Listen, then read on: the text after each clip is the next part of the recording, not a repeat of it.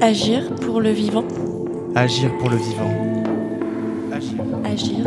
Agir. Agir pour le vivant. Agir pour le vivant. Bienvenue sur Agir pour le vivant, une série de podcasts So Good en collaboration avec Intercesseur le podcast et le festival Agir pour le vivant. Je m'appelle Anaïs Théron et je suis une vivante passionnée. Une vivante comme vous, mais aussi comme beaucoup d'autres. Et j'ai eu l'occasion de discuter intimement avec des personnalités sur leur rapport au vivant. Des personnalités inspirantes qui réinventent et imaginent de nouvelles manières d'être et de vivre avec les autres, humains et non humains. Vous allez découvrir dans ce podcast des histoires de vivants et de vivantes qui ont appris au fur et à mesure et qui apprennent encore à s'émerveiller, à porter attention et à cohabiter avec la vie qui nous entoure. Dans ce premier épisode, vous allez entendre Lauriane Le Maçon, une exploratrice qui est partie seule sur les traces sonores de peuples amérindiens décimés par un génocide en Patagonie. Vous allez aussi entendre Dominique Bourg, un intellectuel philosophe engagé dans la protection de l'environnement. Cette série, c'est pour vous inspirer et vous engager. Parce que franchement, qu'on se le dise, qu'est-ce que c'est beau et précieux la vie. Je vous souhaite une bonne écoute. Je suis née en Bretagne, euh, en pleine campagne, et, euh, donc j'ai grandi euh, entre Nantes et Saint-Nazaire. J'ai d'abord eu un parcours de musicienne. J'ai commencé l'accordéon chromatique quand j'avais 8 ans. Donc ça, ça a été vraiment dans la famille, l'accordéon, puisque mes arrière-grands-parents jouaient aussi. C'était autodidacte. Donc j'ai mené voilà, tout un tas d'études, de répétitions, tout ça, pendant très longtemps, jusqu'à mes 22 ans. Donc J'avais passé mes diplômes au conservatoire, euh, j'avais déjà obtenu ma licence de musicologie, euh, enfin musique et musicologie à la Sorbonne. Et à 22 ans, eh bien, euh, voilà, j'ai eu gros chamboulement dans ma vie puisque j'ai eu un grave accident de voiture qui m'a empêché d'utiliser ma main gauche pendant pas mal de temps. J'ai dû laisser de côté eh bien, cette, euh, cette passion qui était devenue mon, mon métier. Et aussi, eh bien, euh, l'autre passion qui m'occupait cette fois beaucoup moins de temps par an que, que l'autre, qui est la, la montagne. Puisque euh, je ne pouvais plus marcher, je ne pouvais plus non plus utiliser ma main, et donc euh, il restait pas, pas grand-chose finalement à 22 ans. quoi. Et à ce moment-là, il y a eu un gros changement de cap. Eh bien, il y a eu une des, paroles de mon professeur de bandoneon qui, qui est revenue, qui est le mot Patagonie.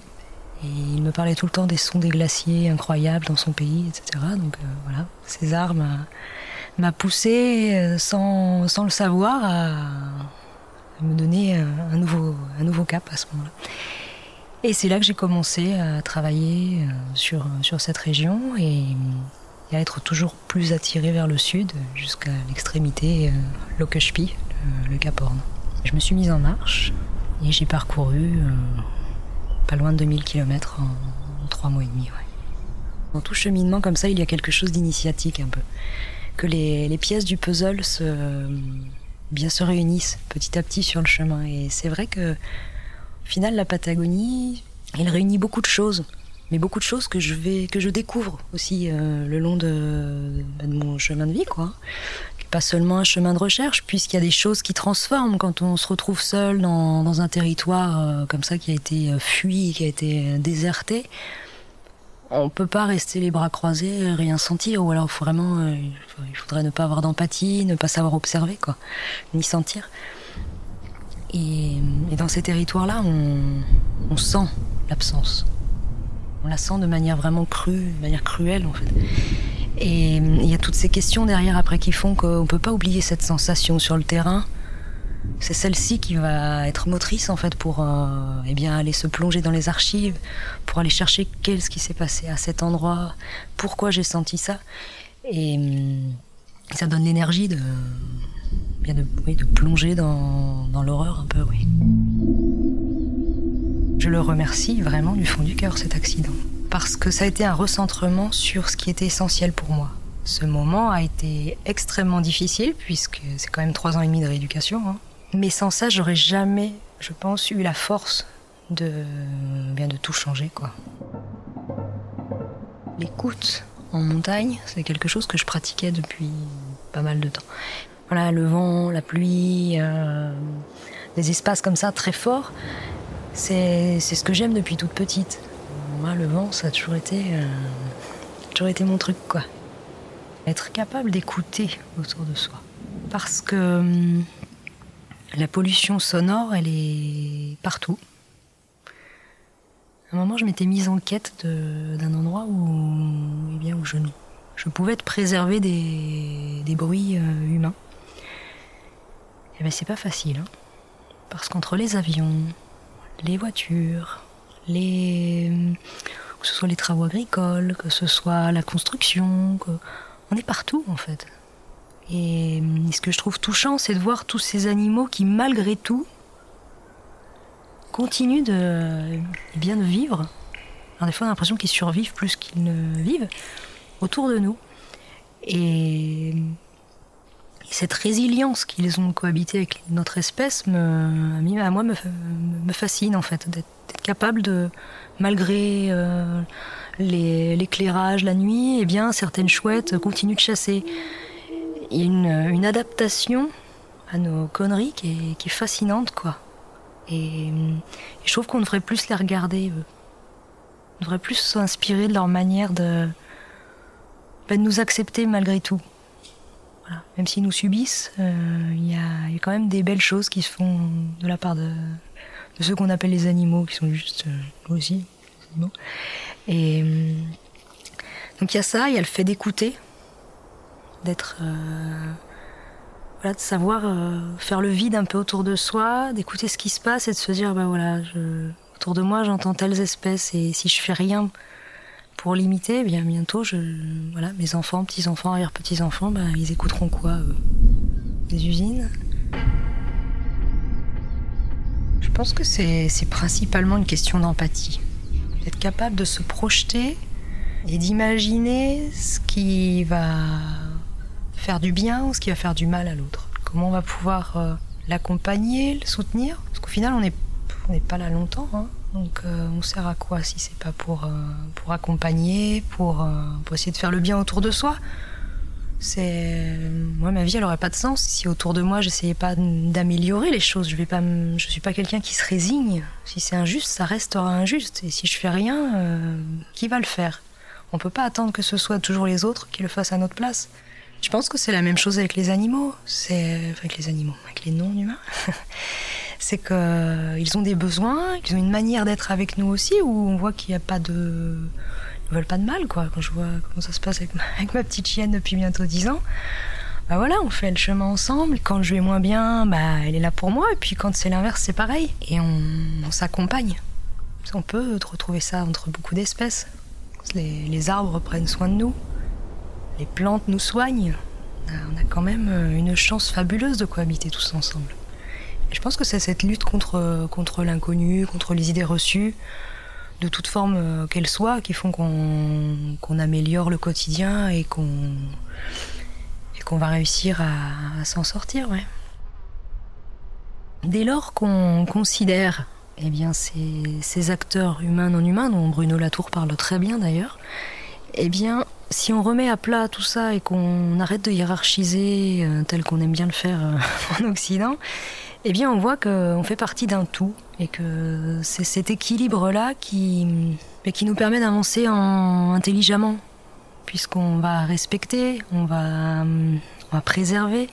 S'il n'y a pas cette sensibilité de ce qui nous entoure, s'il n'y a pas cette proximité, pourquoi on irait protéger des arbres si, si déjà dans notre quotidien on n'en voit pas un seul je pense que le, fait de sortir des villes, ou du moins de les rendre plus vertes, ce sera déjà une proximité parce que être écolo, c'est bien. C'est sûr, hein, on essaye tous de limiter nos déchets, etc. Mais aller sur le terrain, aller vraiment voir comment fonctionne un écosystème, comment on peut l'abîmer, le piétiner via nos modes de, consommation, je pense que la prise de conscience, elle est encore plus grande s'il y a cette expérience sensible de voir, par exemple, euh, j'ai été choquée dans les canaux de Patagonie, je me disais pas que j'allais me retrouver face à des décharges de plastique. Et pourtant, les courants le font, ça. J'étais dans des endroits où personne ne va, où quasiment personne ne navigue. Et pourtant, j'ai toujours trouvé des, monticules de, déchets de plastique qui venaient d'où Qui venait d'Ushuaïa. Et bien même si c'est peu de ramasser un petit peu sur la plage, de ramasser par-ci, ramasser par-là, ben, finalement, si on laisse pas faire, si on lutte tous un petit peu, ben, on arrivera à, limiter la casse. On le fait avec mes parents, on a un champ en face de la maison. Et euh, à chaque fois, on marchait au début, on s'indignait parce que oui, il y a ceux qui, qui leurs déchets, machin, qui jettent leurs canettes, leurs trucs. Alors pourtant, on était en pleine cambrousse, quoi. Hein. Et euh, on était là en train de s'indigner, et puis au bout d'un moment, je fais à mes parents, je fais non, mais on, on est con, quoi. Pourquoi nous, on ramasse pas? Parce que dès lors qu'il y a une canette qu'il y en ait deux. Un jour, il y en a 15, ça choque plus personne, quoi. Alors que s'il y en a qu'une, s'il y en a deux, on n'est pas dans le même rapport. Et donc, on s'est mis à nettoyer. Donc, à chaque fois qu'on faisait notre tour, là, alors c'était la petite balade, du petit digestif du soir, et on ramasse. Et finalement, on s'est rendu compte qu'il y en avait de moins en moins. Mais dès lors qu'on arrêtait, et que ça commençait à passer un certain stade de, voilà, un peu de bascule, et puis effectivement, il y a le basculement qui se faisait, ou eh bien il n'y avait plus de retenue. C'est-à-dire que là, ça redevenait à nouveau un dépotoir, quoi. Donc je pense qu'on a tous notre petit rôle à jouer, même si ça paraît insignifiant au départ. Si on s'y prend bien, l'humanité est suffisamment intelligente pour être capable d'avoir un mouvement commun, même si on n'a pas de vision à grande échelle, même si on n'a pas de, vision euh, à long terme. Si on revient à du local, à des petits groupes, l'intelligence humaine, elle s'exprime mieux.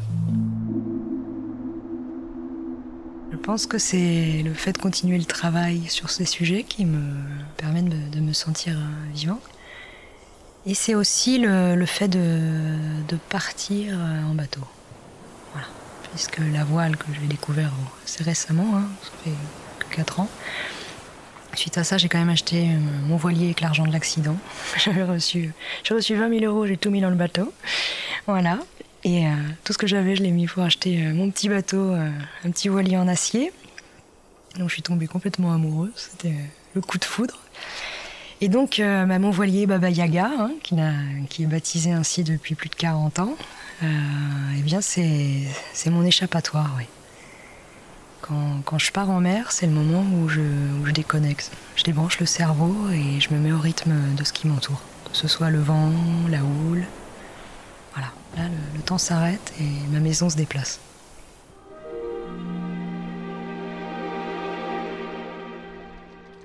J'ai eu une enfance d'avant les années 60. Et c'est très important parce que l'enfance d'avant les années 60, c'est une campagne sans pesticides. Et même si j'habitais dans une cité ouvrière, en fait, elle était quand même entourée de champs, de bois. Et euh, si je me ressouviens de mon enfance, mais c'est c'est un, entrelac avec la présence animale et végétale presque constant. Et j'ai souvenir parce que, en, fait, c'est une photo qui reste dans, les albums familiales. J'ai 5 ans, je suppose. Et puis, j'ai une immense tache sur mon short. en fait, c'est que euh, j'adorais attraper toutes sortes d'animaux. Et, pas forcément pour les maltraiter, alors qu'un enfant, c'est toujours un peu ambigu quand même. Et, et là, je me souviens, j'avais attrapé un crapaud et je l'avais mis dans ma poche et je voulais pas que ma mère le voie. Donc je le serrais bien dans ma main sans le serrer trop fort pour pas ne pas l'étouffer. Mais bah, le pauvre crapaud, lui, bavait, quoi. Et la bave, elle, elle passait au travers des doigts. Elle a fait une immense tache dans la poche. Et, en, fait, c'était sans arrêt que ce soit euh, les crapauds, que ce soit les grenouilles, les têtards, les orvets, les grillons, les écrevisses, les poissons. Je parlais tout à l'heure des tanches. J'adorais observer ces poissons. Euh, les oiseaux. Je me souviens, mes, mes parents avaient une terrasse et les, à l'époque, il y avait énormément d'hirondelles et de martinets, mais les grands martinets, les martinets tout noirs, et, qui volaient, mais en rase-motte. J'ai jamais, évidemment, réussi en, en, en attraper un. Donc, à la fois, je cherchais un peu à les attraper, puis en même temps, je les admirais, c'était c'était des sources d'inspiration. Donc c'était une sorte de, de présence permanente, je même pas insister, même pas à regarder particulièrement la nature. Et, et quand je songe ensuite au reste de ma vie, il n'y a plus rien. J'ai habité à Paris dans une rue qui était très particulière parce que c'était une rue où il n'y avait pas d'arbres. Et ça, c'était absolument effrayant. Ah, c'est un peu comme si le, le, le contact avec la nature avait disparu. Et comme si finalement, après plutôt un parcours euh, assez abstrait, eh bien, je m'étais un peu employé euh, à essayer de la retrouver. Mais c'est pas du tout la proximité que j'avais dans l'enfance. Je ne l'ai en fait jamais retrouvée. Et quand je la retrouve aujourd'hui, c'est dans les livres, c'est dans la réflexion, c'est un peu décevant quand même. Quel vivant je suis? Ah, Je dirais un mélange. Parce que j'aime bien les arbres. Et euh, un arbre, par définition, ça s'inscrit dans le temps très long. C'est, euh, ça s'inspire, ça s'enracine, c'est le cas de le dire au sens propre. Mais comme nous, on le fait dans nos propres pensées, c'est-à-dire que on n'a pas une pensée comme ça personnelle. Ça ne veut rien dire. On va la chercher. Alors où? Je vous le demande, c'est une bonne question. Mais en tout cas, certainement pas en soi. Chez les autres, et donc en ce sens-là, j'aime bien l'arbre. Et de type vivant, je m'identifierais bien à un arbre. En même temps, c'est assez prétentieux. Donc euh, peut-être ne suis-je qu'un roseau. Et puis, j'ai un poisson que j'aime bien qui est la tanche. Parce que elle sait rester placide au même endroit, voir plutôt ce qui se passe autour d'elle. Et quand on essaie de construire des discours, de penser, pour prendre un mot un peu un peu ambitieux, il faut savoir aussi se, tapir un peu à l'arrière pour voir ce qui se passe. Et puis en même temps, bien comme tout le monde, je suis un étourneau euh, emporté par le vol du groupe. On décide pas d'être vivant. Alors soit, soit on l'assume, on l'assume plus ou moins. Et, et, je pense que pour un être humain, c'est une tâche qui est pas simple, pas toujours facile de s'assumer comme vivant. S'assumer comme vivant, c'est assumer ses déceptions, assumer parfois ses réussites, elles peuvent parfois même être lourdes, assumer ses échecs, euh, c'est savoir qu'on va mourir, ce qui n'est pas forcément quelque chose de très inquiétant. Hein. La mort, ça apparaît comme une espèce d'échappatoire. Hein. Vous connaissez le, le mythe de Dracula. L'horreur de Dracula, c'est qu'il ne peut pas mourir. Or, tous les mortels ont cet espoir. Si c'est vraiment infernal, au moins je sais que je pourrai mourir. On vient du sol, on y reviendra, mais on a été une goutte bien séparée du reste pendant un certain temps.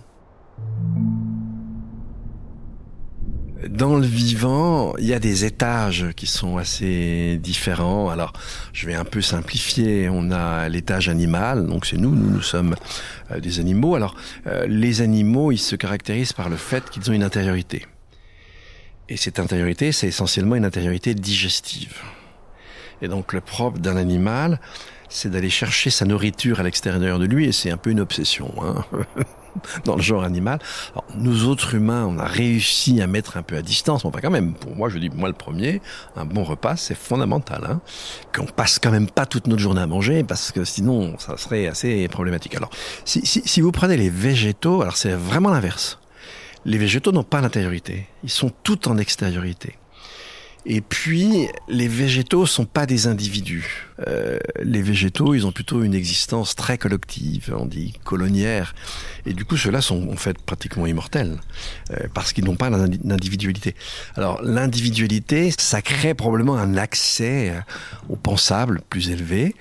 Et on, voit un peu ça monter dans le règne animal, mais c'est inséparable d'une vulnérabilité gigantesque.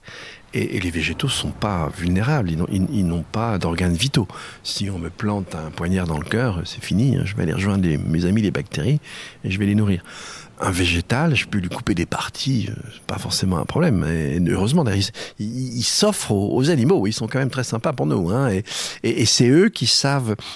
Un, un, un animal, euh, c'est pas créer de la matière organique, il doit aller la bouffer chez un autre. Euh, ceux qui savent faire ça sont les végétaux. Ils savent transformer. Euh, l'énergie solaire, le CO2 en sucre et, finalement après en tissu. Sans les végétaux, nous autres les animaux, on n'ira pas bien au-delà d'une journée de manière générale, la presse a beaucoup parlé de climat parce que le climat, on voit plus directement la relation à l'industrie, on voit plus directement la relation à notre confort, etc. C'est de la physique, euh, c'est plus difficile de dire c'est du flanc, ce qui n'empêche pas un certain nombre de gens de le dire. Euh, le vivant, c'est plus compliqué, c'est plus délicat. D'ailleurs, quand on, on, vous donne un chiffre sur l'accélération du taux d'érosion des espèces, on va vous dire qu'il a augmenté entre 100 et 1000 fois ce qu'il était autrefois durant l'histoire de la Terre. Et donc, on ne sait pas exactement le nombre d'espèces qui vivent sur Terre. Hein, euh, on, pense entre 5 et 10 millions, mais ça peut être plus, euh, ça peut être moins. Et donc, quand on est sur le vivant, on est très souvent sur des fourchettes. c'est très approximatif. Alors que dans les grandeurs physiques, on a des approximations, mais qui sont beaucoup plus proches. Ça n'a rien à voir. Et donc, euh, c'est plus facile à comprendre, etc. Pour l'ingénieur de service, ça marche mieux et tout. Le vivant, ça emmerde tout le monde. On sait pas, on sait pas euh, comment s'y prendre, on sait pas compter. Euh, c'est bizarre toutes ces bestioles, on comprend pas, etc. Bon, voilà. C'est plus délicat.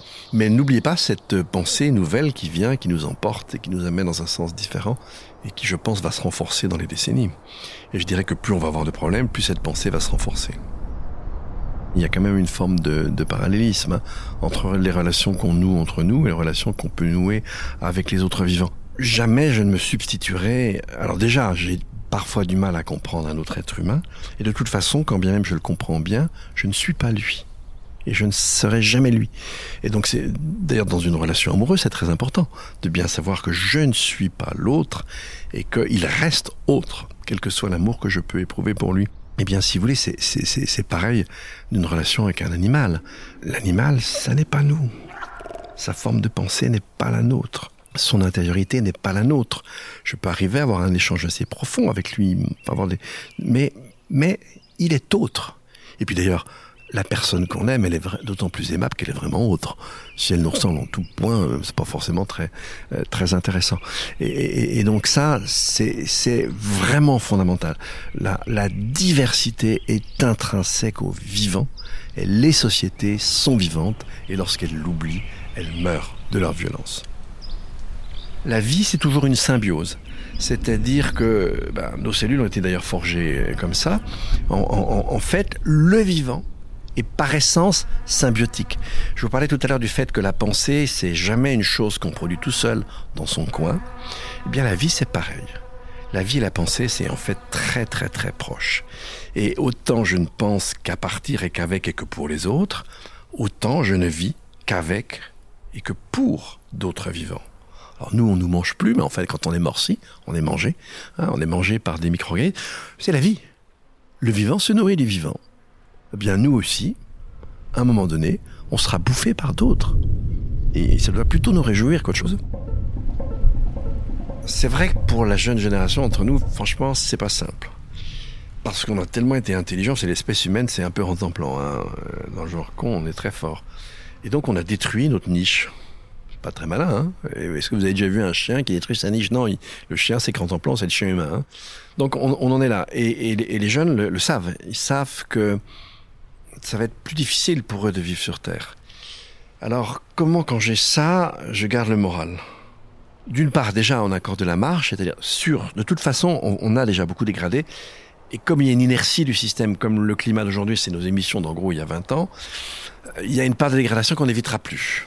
Mais en même temps, on a encore la possibilité de changer l'endroit du monde et de faire qu'on continue pas à être des crétins qu'on commence à agir autrement. Alors, on va y revenir, c'est vraiment un défi euh, gigantesque. Hein.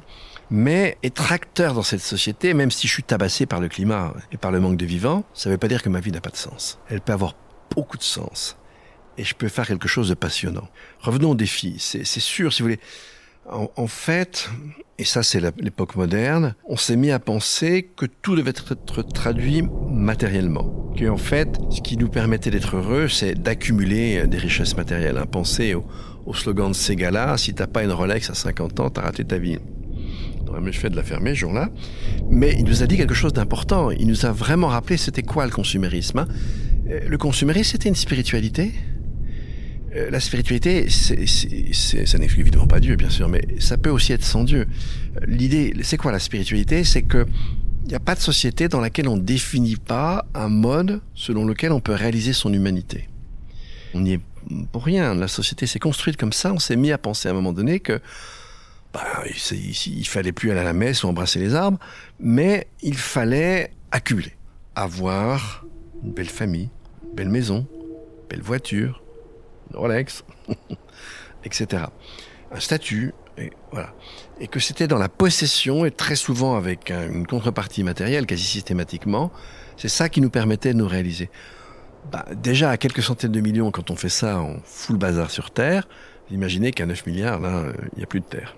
Du coup, il va falloir qu'on s'invente une expression de la diversité de nos statuts, de nos reconnaissances, etc., beaucoup plus immatérielle Et ça, c'est vraiment le défi qui arrive aujourd'hui.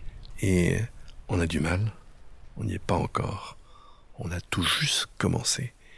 Mais j'ai 20 ans, je peux être un acteur de ça. Ça peut être fascinant, ça peut être passionnant, même si c'est vrai, j'aurais sur certains aspects une vie plus difficile que je ne l'aurais eue si j'étais né plus tôt.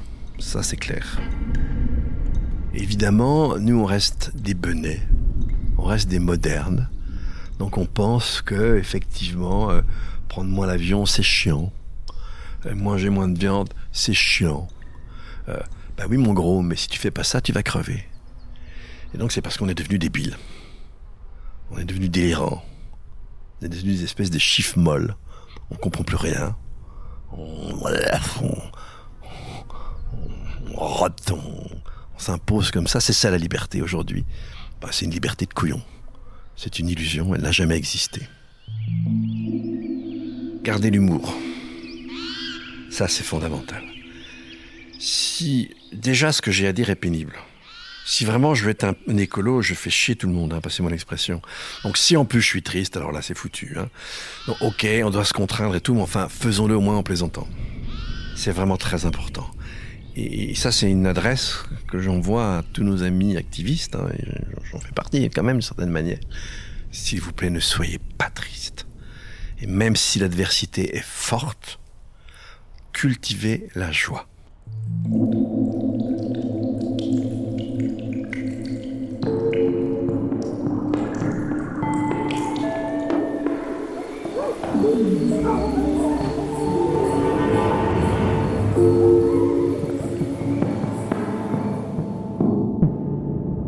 Agir pour le vivant.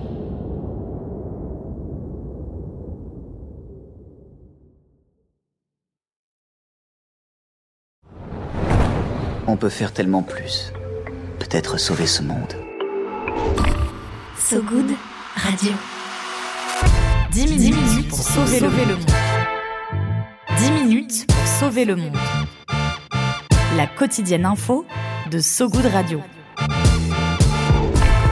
Salut, je m'appelle Diane Poitot. Et moi, c'est Robin Salas. Accordez-nous 10 minutes et on vous donne de quoi sauver le monde. La quotidienne info de So Good Radio qui vous veut du bien. Un tour du monde de l'actualité. De Kuala Lumpur à Saint-Etienne jusqu'à l'Antarctique. Des tortues étoilées enfin protégées aux résidences d'artistes en hôpital psychiatrique. En passant par la défense des personnes transgenres au Minnesota. Bref, on parle de tout. Des infos les plus positives du jour, de celles et ceux qui essaient de rendre notre monde un peu moins pire. Ça s'appelle 10 minutes pour sauver le monde. Retrouvez-nous sur toutes vos plateformes d'écoute préférées. Vous allez voir, ça met la pêche. La super pêche. 10 minutes, 10 minutes pour sauver le monde. So Good Radio. So Good